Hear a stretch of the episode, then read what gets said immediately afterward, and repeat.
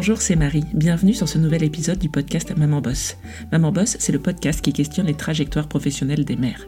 Ici, on parle de la réalité de nos parcours et on se questionne pour permettre à chacune de trouver sa façon de conjuguer travail et maternité. Et si vous vous dites qu'on ne peut pas conjuguer maternité parce que ce n'est pas un verbe, je vous dirai simplement que c'est là l'immense talent des femmes que je reçois toutes les deux semaines.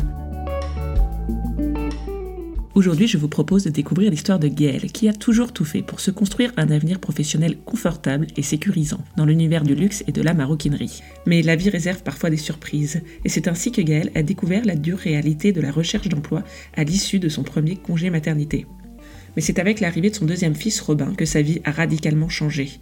La maladie de son petit garçon a profondément changé sa vision du monde, sa manière de consommer, et le décalage entre ses valeurs et son emploi l'ont conduit à écouter la petite voix de l'entrepreneuriat qui sommeillait en elle depuis quelques années.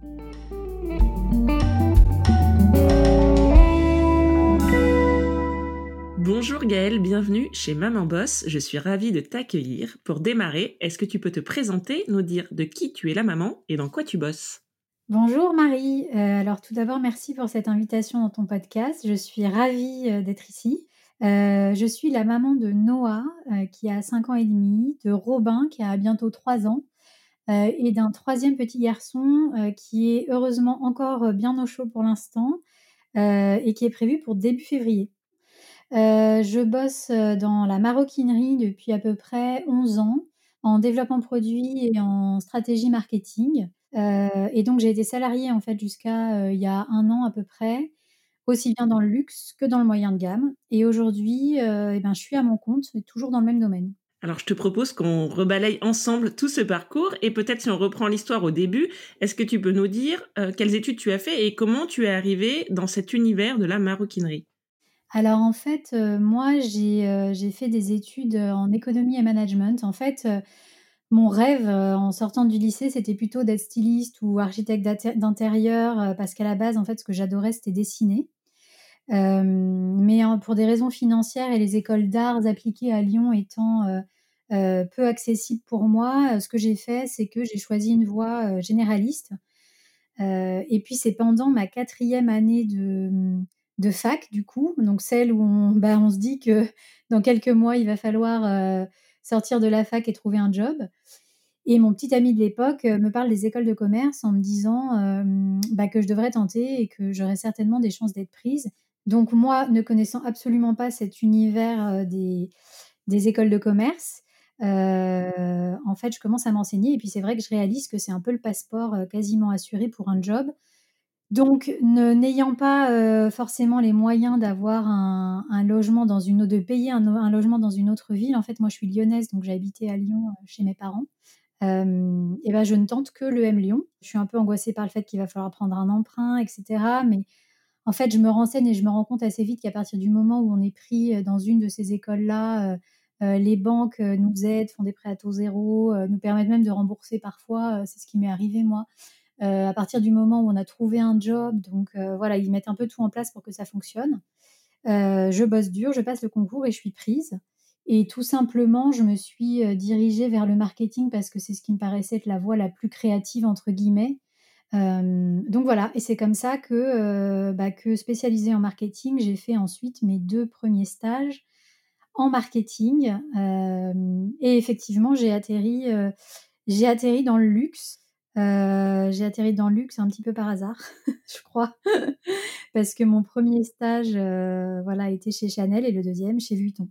Alors, est-ce que tu peux nous raconter, nous parler de ces premières expériences euh, en stage et puis ensuite comment tu as poursuivi du coup en tant que salarié dans cet univers-là? En fait, j'ai postulé un peu partout, je crois, et puis je suis tombée un jour sur cette offre chez Chanel Enfin, il y avait absolument rien qui correspondait, mais en fait, j'ai eu un véritable coup de cœur pour cette offre. Euh, c'était vraiment, tu vois, comme une intuition. Je lisais l'offre, ça me faisait rêver, euh, j'avais, j'en avais super envie. Euh, et du coup, bah, j'ai postulé quand même. Je me suis dit, on verra bien. De toute façon, pire, ils me diront non, et puis c'est tout. Et je, décroche un entretien. Donc, je vais à Paris.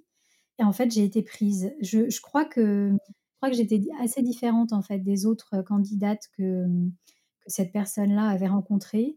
Parce que la petite anecdote, c'est que quand même, euh, il me demande quel magazine de mode je lis. Et euh, ben, en fait, j'ai pas pu répondre. j'ai pas pu répondre parce que j'en lisais aucun. Donc, euh, tu vois, le Vogue, le Elle, même des, magazines comme ça, j'ai été incapable de le sortir. Et, donc, j'ai été prise et ça a été, bah, ça, a été le, démarrage parce qu'une fois que j'avais mis le pied dedans, j'ai, trouvé ça, j'ai trouvé ça super, quoi. Ça m'a fait rêver, j'ai adoré. Euh, et puis, c'est comme ça que j'ai pu euh, décrocher ensuite mon, mon deuxième stage chez Vuitton. Donc tu as fait ce stage chez Vuitton et ensuite tu as poursuivi hein, chez eux, c'est ça, à l'issue de tes études, on t'a proposé un poste. Ouais, exactement. On m'a proposé un poste sans même que, que moi j'aille demander un poste, tu vois. Donc il y avait un poste qui se libérait. On est venu me voir, on m'a fait passer des entretiens. Je me souviens même de boss qui ont été adorables, qui m'ont briefé, tu vois, qui m'ont préparé pour les entretiens avec d'autres collègues à eux, etc. Et donc, bah, j'ai eu le poste, euh, en fait, avant de finir mon stage. Je savais que j'étais embauchée pour après. Donc, euh, donc c'était top. Tout s'est, tout s'est enchaîné euh, bah, de manière super fluide, en fait. Donc pour toi, cet emploi dans le luxe et ce premier emploi dans une grande maison, un emploi en CDI, ça représentait quoi? Bah en fait, c'était un peu, c'était tout ce que c'était tout ce que je cherchais quoi. Moi, j'aurais jamais pu aller vers un job dans lequel j'étais pas forcément épanouie au quotidien, même si ça me permettait de gagner beaucoup d'argent. Ça, c'était pas possible. Donc là, j'étais vraiment dans un univers dans lequel je me sentais bien. Euh, mais ce qui était important pour moi aussi, effectivement, c'était de, construire, en fait, de me construire un parcours. Tu vois, c'était un peu la nouvelle vie, quoi. J'entrais, déjà, j'étais un peu dans un, nouveau milieu social, entre guillemets. Euh, j'étais euh, confortable financièrement. Ce job, ça a vraiment été, euh, ouais, le démarrage, le, démarrage de, de, de ce pourquoi j'avais travaillé depuis longtemps à l'école, à la fac, etc. Et donc, euh, tu es resté combien de temps sur ce poste chez Vuitton? Il s'est passé quoi? Et en parallèle, dans ta vie personnelle, tu en étais où? Euh, C'était quoi ta vision de la maternité? Est-ce que pour toi, euh, c'était un projet évident dans ta vie? Ou alors est-ce que c'était pas du tout un sujet euh, immédiat? Alors oui, effectivement, je suis restée cinq années chez Vuitton. J'ai changé euh, plusieurs fois de poste au sein de l'entreprise. Euh, j'ai été embauchée en tant que chef de produit junior. Ensuite, je suis passée chef de produit, puis chef de produit senior chez Vuitton. J'ai changé pas mal de fois, enfin trois fois de poste. J'ai changé d'équipe aussi. Et en fait, de mon côté, du côté personnel, euh, j'étais, non, j'étais, la, la maternité, c'était pas encore un sujet pour moi. J'étais déjà hein, avec le père de mes enfants. On était ensemble depuis l'école. Donc, je pense qu'on a toujours su que qu'on voudrait fonder une famille. J'ai toujours su que je voudrais avoir des enfants. Mais euh, là, c'était pas le sujet. Là, j'étais vraiment euh, dans la construction de mon avenir professionnel. Donc, donc non, je, savais que ça viendrait, mais c'était pas, pas un sujet pour le moment. Pour toi, tu avais envie de construire un parcours et une carrière, donc tu l'envisageais comment la suite et comment tu l'as euh, menée? Je me sentais vraiment alignée dans ce poste parce que j'avais vraiment le côté, bah, tout ce que j'avais appris en école de commerce et, tout ce qui était moi aussi finalement, tout ce qui me correspondait, c'est-à-dire le côté stratégique, le côté chiffré, le côté un peu terre à terre, de l'analyse des collections, etc. Et en même temps, j'évoluais dans un environnement super créatif. Euh, et donc, j'envisageais la suite de ma carrière, euh, et ben, en comme un parcours linéaire qui démarrait de ce premier poste, quoi. Ouais, j'étais bien, j'étais sur des rails, quoi. Il fallait, construire la suite. Et donc, à quel moment tu as euh, commencé à imaginer de partir de ton travail et d'aller vers autre chose? Qu'est-ce qui s'est passé? Ben, en fait, j'avais fait du coup trois postes chez eux, euh, donc euh, qui étaient plutôt similaires, mais en fait, j'ai changé d'équipe et de, et de produits. Donc, euh, pour être plus clair, en fait, au début, je travaillais sur les cuirs, ensuite, j'ai travaillé sur les toiles, mais j'étais toujours dans le développement de la maroquinerie. Bon, bah là, ça faisait cinq ans que j'étais là, je connaissais pas mal de monde, je connaissais bien la maison, etc. Donc, j'avais envie d'évoluer. Moi, j'avais dit que je voulais passer chef de groupe. Donc, euh, donc moi, j'avais demandé à évoluer parce que je me voyais pas, euh, je me voyais pas continuer. Là, j'avais, fait le tour en fait. En fait, ce qui s'est passé, c'est que bah, j'étais un peu soit trop jeune, soit pas assez expérimentée pour avoir le poste du dessus. C'est ce qu'on m'a fait comprendre. Donc, il y avait ce ce point-là, professionnellement parlant. Et puis, il y avait aussi le fait que, hum, en fait, je crois que j'ai tout fait un petit peu. C'est-à-dire que j'ai adoré cette, euh, cette, euh, cette, euh, cette entreprise. C'est une grande entreprise dans laquelle on peut faire plein de choses. C'est une très bonne école. En premier poste, c'était vraiment super de, de, pouvoir démarrer comme ça. Mais je crois que j'avais besoin de liberté, en fait. J'avais besoin de m'exprimer, de voir autre chose. Vuitton, c'est une grosse machine dans laquelle il y a quand même beaucoup de hiérarchie. Donc, donc je crois que c'était le moment, en fait, pour moi de partir. Si on m'avait proposé le poste du dessus ou un autre poste qui m'aurait fait vibrer, je pense que je serais restée. Je n'avais pas particulièrement envie de quitter cette entreprise-là. Et donc, tu es partie pour quel projet qui te faisait vibrer? Alors, je suis partie euh, chez André. Euh, donc André, euh, donc il fait des André qui font des chaussures, hein, donc qui est une marque beaucoup plus populaire, mais qui a fait, qui a posté une annonce pour développer une marque de maroquinerie en cuir de A à Z. Donc, donc en fait, je crois que c'est vraiment la facette entrepreneuriale qui m'a fait rêver. En fait, je me suis dit, avec un projet comme ça, j'avais vraiment le premier entretien que j'ai fait avec le DG, je m'en souviens encore. Il m'a dit, si on vous prend, vous avez carte blanche.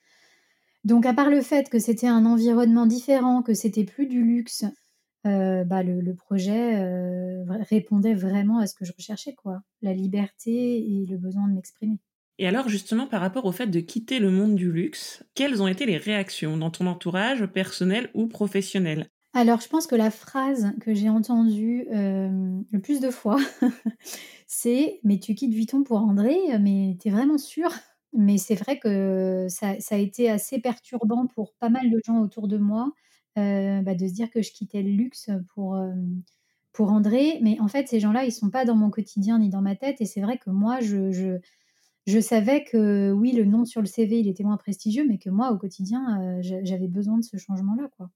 Après, les plus proches, ça a vraiment pas été un sujet parce que déjà moi, mon compagnon, il m'a toujours, euh, soutenue quoi qu'il arrive. Il voyait bien que j'étais plus heureuse là-bas et que j'avais vraiment envie de ce poste chez André. Et puis l'autre, euh, les autres personnes qui peuvent être un sujet, je, je sais, c'est les parents et le regard que portent les parents eux, en fait, euh, Vuitton ou André, euh, je pense qu'ils s'en fichaient complètement. Ce qu'ils voulaient, c'est juste que je sois heureuse. Donc, euh, donc ça, c'était une très grande chance. Mais c'est vrai que certaines réactions peuvent être déstabilisantes, particulièrement dans ce cas-là. Et alors, tu l'as dit, ça faisait déjà quelques années donc que tu étais avec ton conjoint. Est-ce que la question de fonder une famille, d'avoir un premier enfant, s'est posée au moment de ce changement de poste? Est-ce que c'est quelque chose dont vous avez parlé? Est-ce que c'est une chose à laquelle tu as pensé? Comment, comment tu as envisagé ce sujet-là? Alors en fait, quand j'ai quitté Vuitton, j'avais à peu près 28 ans, je crois. Donc oui, j'y ai pensé. Après, je me suis dit que je, vu, l'avancement dans lequel on était dans notre vie perso, euh, tu vois, je n'imaginais pas que ce serait vraiment avant 30 ans et j'imaginais que j'aurais le temps de prendre mon poste euh, et puis de faire euh, et puis de lancer ce bébé après. En fait, on a on a toujours fait les choses très naturellement. On s'est jamais vraiment mis de timing. Euh, on, s'est installé ensemble quand on avait envie d'être ensemble. Ça a été euh, très naturel de se dire qu'on avait envie d'acheter, d'emménager. Je me suis dit que le bébé, ça ferait pareil et que, et voilà, j'avais encore un petit peu de temps devant moi. Donc, euh, donc c'était un sujet, je savais que c'était pour le prochain poste, mais voilà, je savais que j'avais un peu de temps devant moi quand même. Donc tu as pris ce nouveau poste. ça s'est passé comment pour toi professionnellement et à quel moment est arrivé ton premier enfant justement? Alors, euh, bah, ça s'est très bien passé. Euh, en fait, ce poste, euh, l'expérience était assez conforme, à ce que j'attendais. donc j'ai été vraiment, très libre. J'ai beaucoup, beaucoup travaillé, et ben, la première année de la année de ce poste. On avait embauché une styliste pour travailler avec moi. Donc on a créé des modèles, des signatures. Je je voyageais en Inde pour sourcer, pour sourcer les matières, pour le développement, pour la production. Enfin, en fait, j'ai vraiment passé une année à bosser beaucoup, à mettre tout en place. C'était assez grisant quand même comme poste, euh, avec le challenge qu'il faut, mais sans non plus être dans un gros stress permanent. Et à la fin de cette année-là, je suis tombée enceinte. En fait, on en a parlé pendant l'été. Mon compagnon était un peu plus près que moi, hein, soyons honnêtes. Euh, et puis en fait, on a cette grande chance que ça marche tout de suite. Donc en fait, bah, en gros, j'ai arrêté la pilule en août, en, septembre et en, octobre, j'étais enceinte. Quoi. Donc je pense que vis-à-vis de mon poste, je me disais que j'aurais peut-être quand même un petit six mois de plus, tu vois. euh, je pensais pas que je tomberais enceinte tout de suite. Donc, euh, donc ouais, c'est arrivé assez naturellement, un an après avoir été euh, embauchée et, et je crois que c'était pas un si mauvais timing. Et donc, toi, cette grossesse, comment elle a été accueillie euh, dans ton travail et comment tu envisageais la suite, ton départ puis ton retour de congé maternité? Alors, ma grossesse, elle a été euh, plutôt bien accueillie.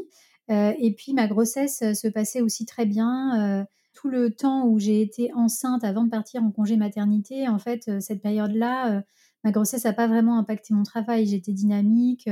j'ai fait mon voyage semestriel habituel en Inde.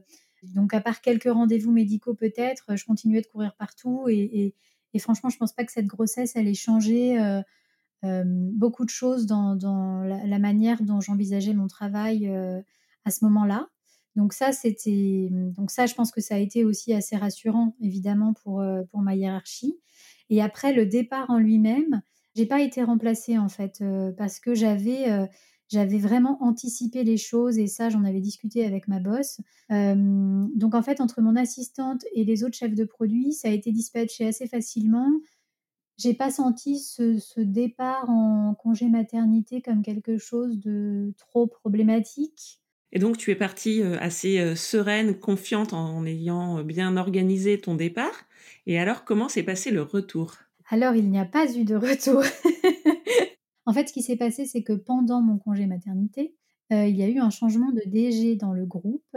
Et en fait, moi, j'avais été embauchée et ben, à un moment où, plusieurs autres nouvelles personnes ont été embauchées pour donner un nouveau souffle en fait à la marque. Et cette personne-là partant, et ben en fait tous les projets qu'il avait plus ou moins mis en place euh, tombaient un peu à l'eau avec lui. Donc moi j'étais un petit peu connectée euh, à tout ça avec mes collègues à distance pendant mon congé maternité et en fait j'ai compris à distance que euh, mon poste en gros alors je savais pas exactement ce qu'il allait devenir mais je savais qu'il ne serait plus ce qu'il était et, et, encore je savais enfin je savais j'étais même pas sûre qu'il y aurait encore vraiment des budgets pour continuer de faire des choses sympas. Comment tu as suivi un petit peu ça euh, pendant ton congé maternité et, comment euh, ça s'est euh, terminé finalement? Alors j'ai commencé par la pêche aux infos. c'est assez pratique pour se préparer en fait avant des discussions un peu plus formelles. Et quand j'ai commencé à comprendre que, bah, ça sentait vraiment le roussi, j'en ai discuté tout simplement avec ma boss.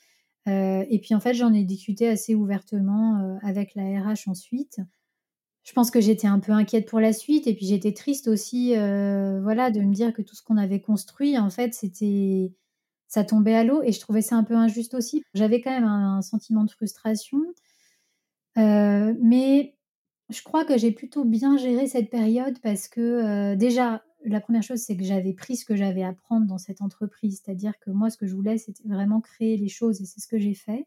Et puis en fait, j'ai aussi réalisé quelque chose très vite chez André, c'est que c'était pas une entreprise dans laquelle j'allais pouvoir rester euh, éternellement. C'est-à-dire que la culture d'entreprise, qui était mais aux antipodes de chez Vuitton, n'était pas faite pour moi sur le long terme. Donc euh, ça s'arrêtait un peu plus tôt euh, que ce que j'aurais pensé, mais en même temps, je ne pense pas que je serais restée non plus des années très très longtemps après. Et puis après la négociation, bah, elle a été aussi assez facile parce qu'en en fait, en gros, eux, ils savaient que mon projet allait certainement s'arrêter. Ils comprenaient que ma demande était légitime, que le poste n'était plus euh, celui pour lequel j'avais signé. Donc voilà, donc euh, la discussion a été euh, assez fluide. j'ai eu un départ, une indemnité de départ correcte. moi, en fait, j'étais sereine surtout parce que je ne me voyais pas du tout revenir sur un poste qui ne me plaisait pas, enfin qui ne me plaisait plus. Euh, avec un bébé à la maison en plus, quoi. Franchement, je, crois que ça, c'est le truc qui aussi euh, bah, m'a fait me dire euh, je préfère être à la maison et m'occuper de mon bébé plus que d'être sur un poste qui me plaît pas, quoi, en fait. Et donc, pour la première fois de ta vie, tu t'es retrouvée en recherche d'emploi. Et là encore, j'ai envie de te reposer la question, ça a été quoi la réaction de ton entourage à ce moment-là? Alors, euh, bah, la réaction de mon entourage, je me rends compte qu'elle n'est pas toujours très rassurante, en fait, le fait que tu me poses la question.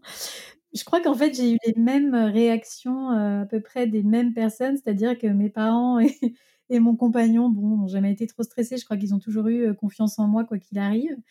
mais c'est vrai que je me, je me suis, et je me souviens notamment d'une phrase en particulier d'un ami, d'un ami assez proche hein, qui me l'a dite, mais en toute désinvolture il m'a dit en toute désinvolture, mais quand même, tu, en fait, tu quittes un job, mais tu n'as rien derrière. Et en fait, cette phrase, elle m'a angoissée pendant des semaines et des, mois. Je pouvais, je, dormais plus. Tu vois, j'étais hyper stressée. Ça a été une période très très difficile et je pense que les réactions de l'entourage, évidemment, n'aident pas parce que en fait, si tu veux, moi, j'étais entourée aussi de personnes qui ont fait des études, qui ont des CDI, qui ont des, des, jobs stables, bien payés, comme c'était mon cas hein, d'ailleurs. Et en fait, dès que tu sors un petit peu de, ce schéma-là, ben, en fait, les gens, ils te, renvoient leur peur finalement. Hein. C'est pas du tout mal intentionné, mais ils te renvoient leur peur. Et toi, quand tu les absorbes comme moi, je les absorbais à cette époque-là, euh, bah, c'est assez dur à vivre. Et puis, euh, puis sans dire que c'était que la faute des autres, hein, euh, moi, j'avais quand même construit tout ça. J'avais travaillé dur, j'avais fait des études, j'avais, tu vois, j'avais, mmh, ouais, j'avais quand même fait des sacrifices pour arriver là où j'étais. Et c'est vrai que là, je me suis retrouvée avec plus de job, mon bébé, et, à juste croiser les doigts en me disant, maintenant, il va falloir que je trouve autre chose, quoi. Donc, c'était une période compliquée psychologiquement, assez compliquée. Comment ça s'est terminé? Est-ce que tu as retrouvé un emploi qui te convenait assez rapidement ou pas? Ce qui s'est passé, ben, c'est qu'en fait, je ne trouvais pas le job que je voulais. C'est-à-dire que ce qui a été difficile, c'est que j'ai, moi, j'étais donc chef de produit puis responsable de collection. Donc l'étape d'après pour moi, ben, c'était le fameux poste de chef de groupe que j'aurais déjà aimé avoir, tu vois, chez Vuitton ou en tout cas un équivalent. c'était la suite pour moi, c'était l'évolution.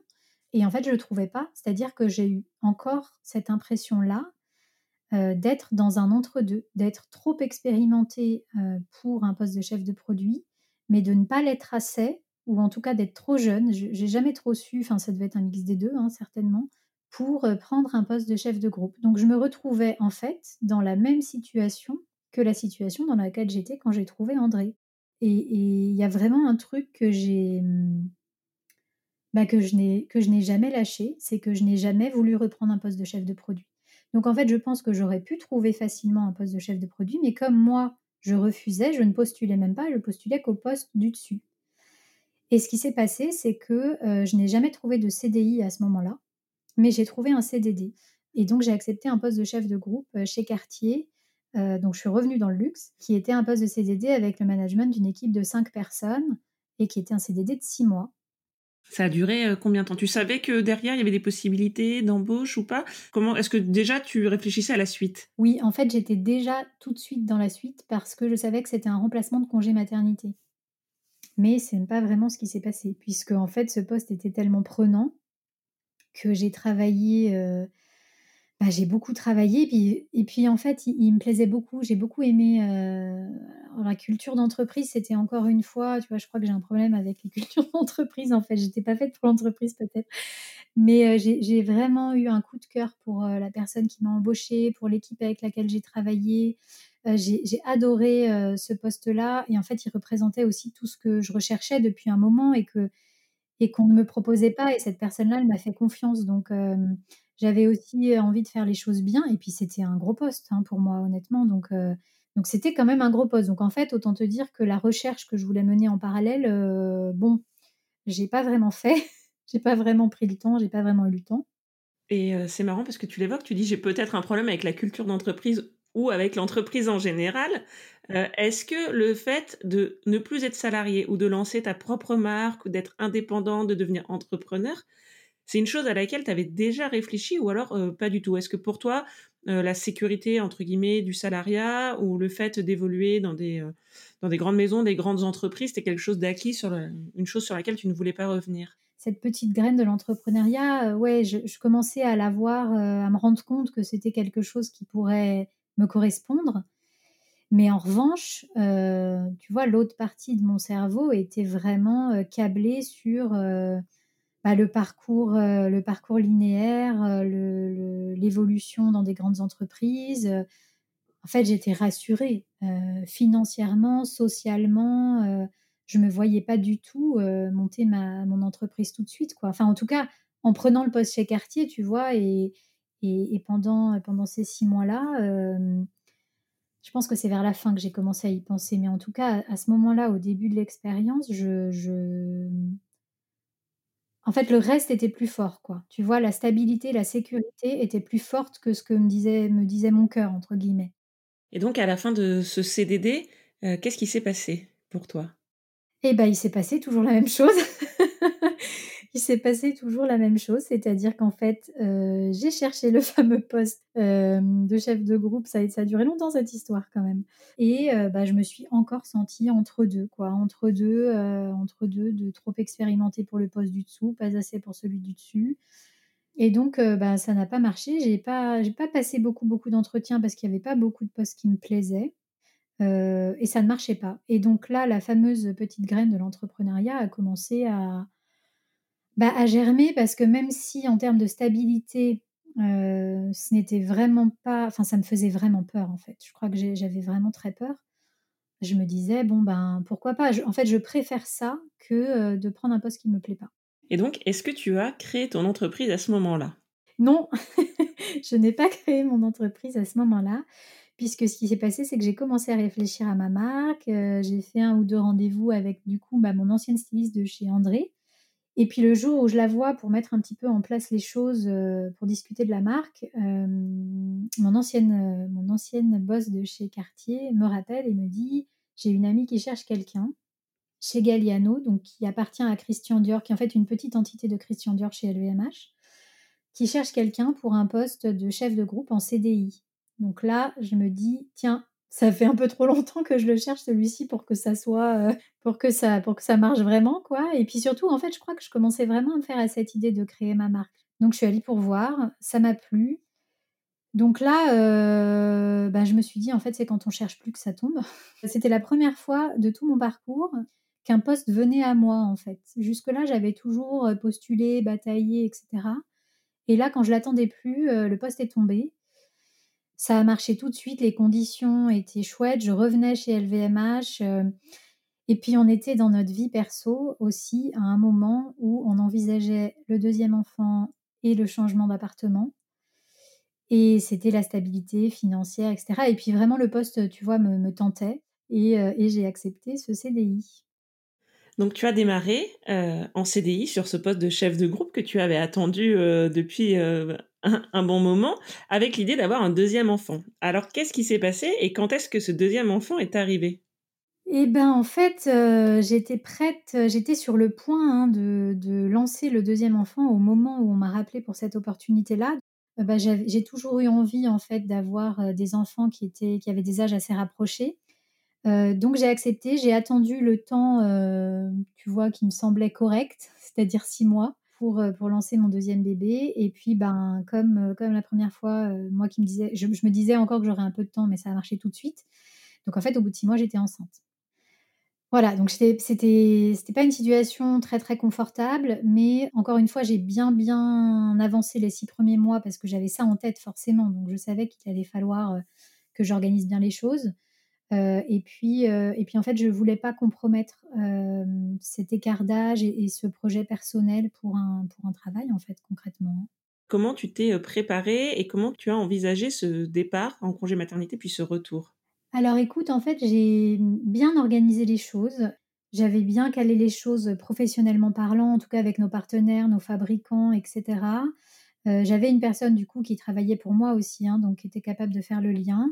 J'ai recruté la personne qui allait me remplacer, heu, je l'ai formée, j'ai prévenu la RH que j'allais prendre un congé parental. Le 1er congé mat que j'ai fait avec mon fils m'a fait vraiment me rendre compte que je n'étais pas capable de garder mes enfants que 2 mois et 1/2. Donc je me fixais à peu près un 6-7 mois, un 6 mois quoi, pour le laisser. Donc je savais déjà, j'ai prévenu la RH et voilà, donc tout était calé, j'étais assez sereine honnêtement, heu, ça s'est plutôt bien passé. L'accueil de mon de mon annonce, s'est aussi, s'est aussi plutôt bien passé, donc heu, c'était assez fluide. Donc heu, ton départ, s'est bien passé. Tu avais prévenu donc tu prendrais un congé parental un peu long, donc c'est ce que tu as fait et alors, quand ton fils a eu 6-7 mois, tu as repris le chemin du travail. Comment ça s'est passé à ce moment-là? Alors c'est là que les choses se sont un petit peu compliquées. Ça ça aurait dû être, peut-être la période la plus stable en fait et la plus sereine, de de mon parcours professionnel de maman, mais ça n'a malheureusement pas été le cas, puisque mon bébé, à 7 mois, a fait une crise d'asthme, bronchiolite, grave détresse respiratoire et j'ai fini aux urgences deux semaines avant de reprendre le travail. Et je crois que j'étais quand même assez optimiste, tu, vois, je me suis dit, c'est un épisode, ça arrive à tout le monde, mais on a quand même démarré, si tu veux, ce jour-là, le premier jour du reste de notre vie, quoi, en gros. donc j'y croyais encore et je me disais, ben voilà, donc le retour assez serein malgré ça. niveau professionnel, j'étais très contente et niveau personnel, un peu plus compliqué, mais bon, je, ne savais pas trop. Enfin, pour moi, c'était un épisode, quoi. Et il s'avère que la, la, maladie de ton fils a duré dans le temps. Et donc, quel euh, impact a eu euh, cette maladie euh, et du coup cette histoire personnelle et ta vie de maman sur ton travail Comment tu as géré les mois qui ont suivi? Effectivement, ça a duré.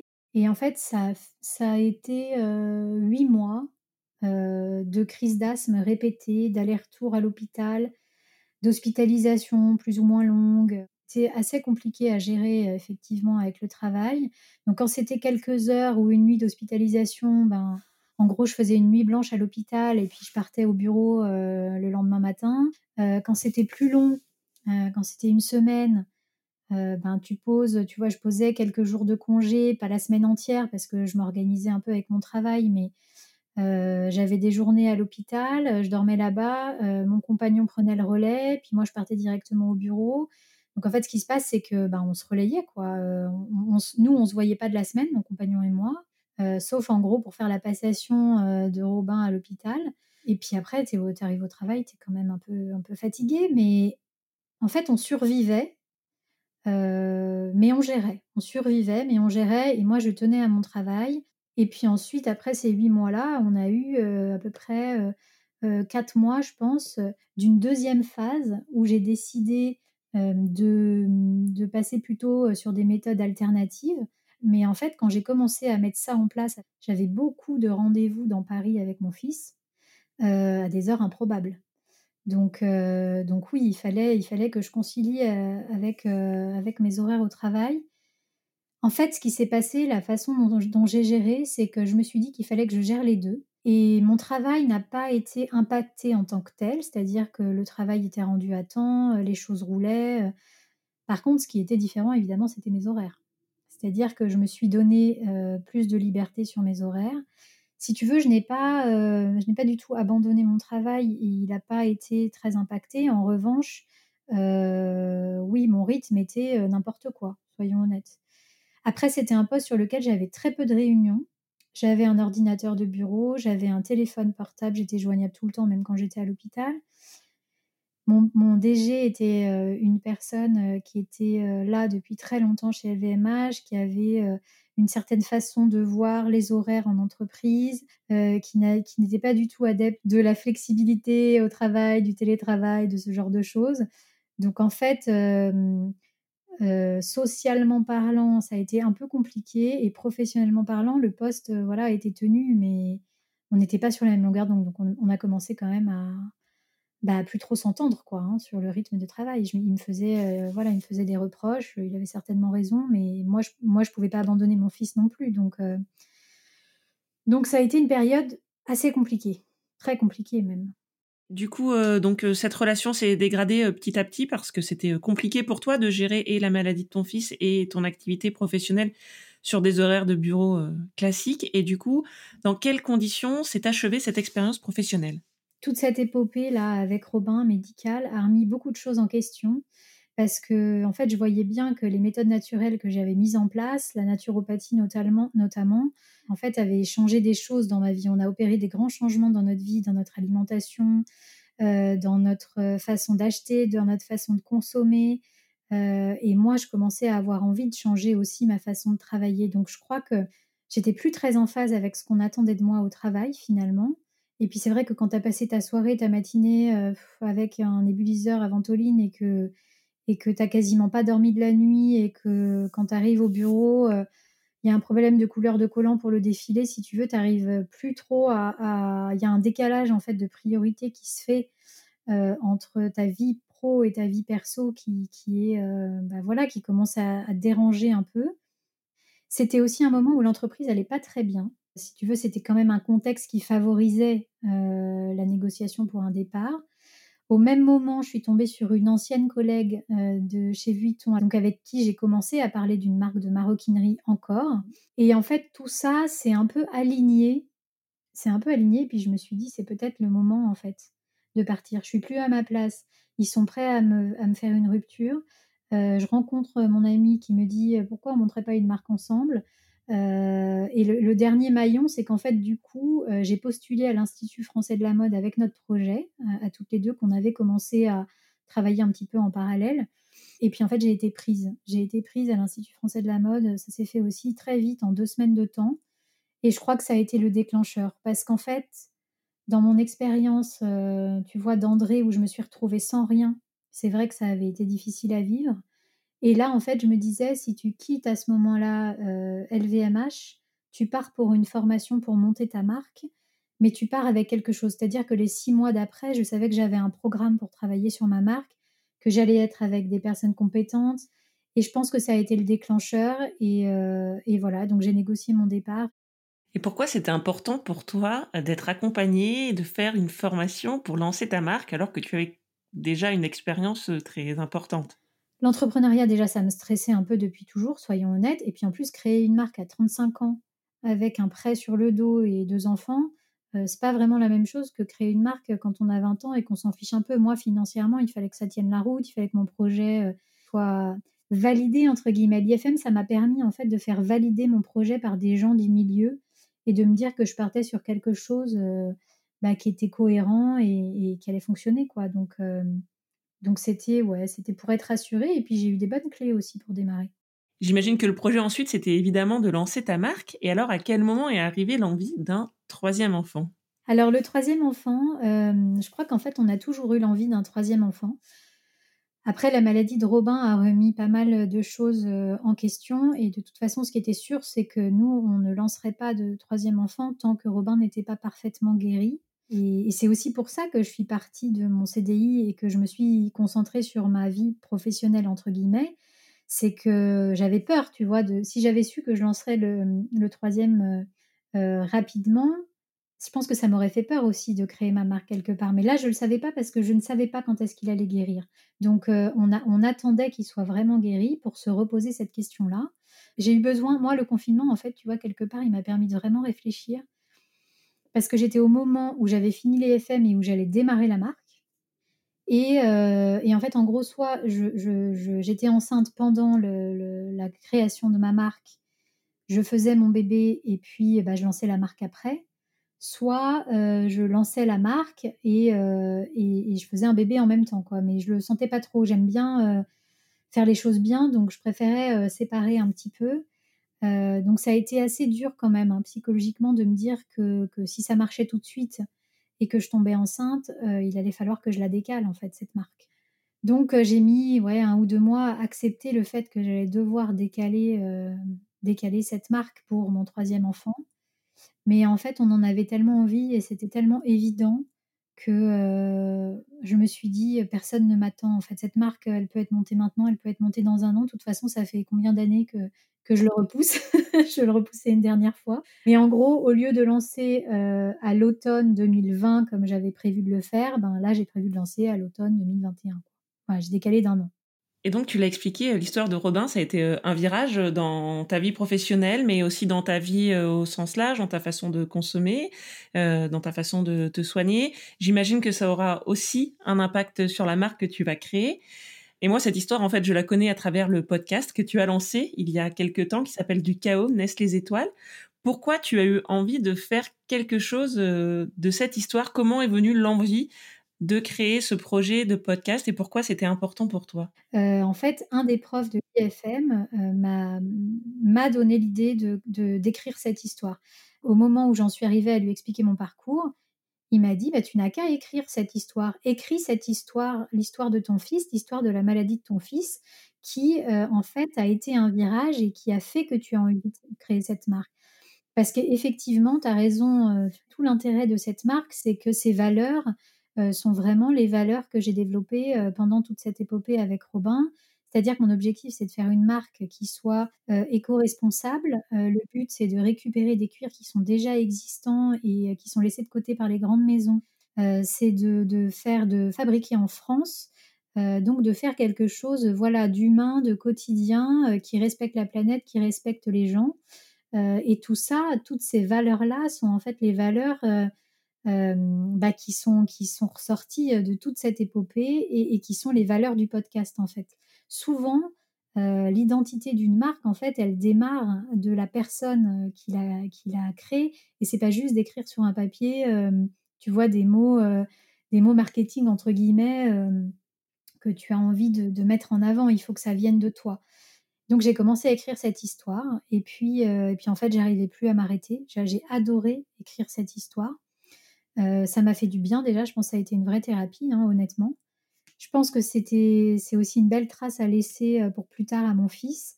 Plus j'écrivais et plus je me disais que j'avais vraiment fait des découvertes pendant toute cette aventure qui pourraient aider d'autres parents, d'autres familles. Je me suis retrouvée dans des, dans des rendez-vous de médecine alternative improbables, euh, franchement, si, si tu te retrouves pas là, je ne vois pas comment tu peux avoir les informations, en fait. Je me suis dit, tous ces gens que j'ai rencontrés et qui m'ont aidé à guérir mon fils, euh, il faut que, il faut que d'autres personnes y aient accès, en fait.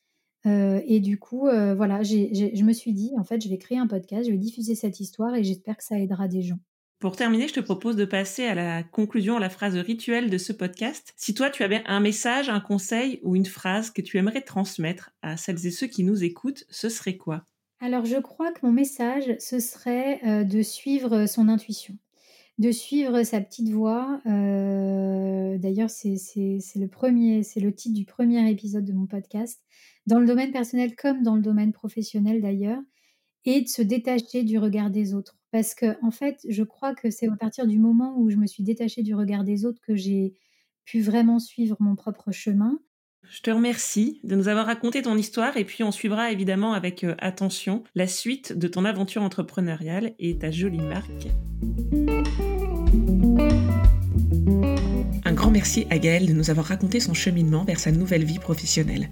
Je lui souhaite évidemment de passer une très belle année 2021 qui s'annonce riche en émotions entre la rencontre avec son troisième petit garçon et le lancement de sa marque de maroquinerie dont je ne manquerai pas de vous tenir informé.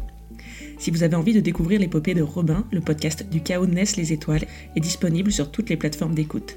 Je vous mets les références sur la page web de l'épisode. Et si cet épisode vous a plu, venez me le dire sur Instagram. Je vous dis à très vite pour un nouvel épisode et d'ici là, Maman Bosse.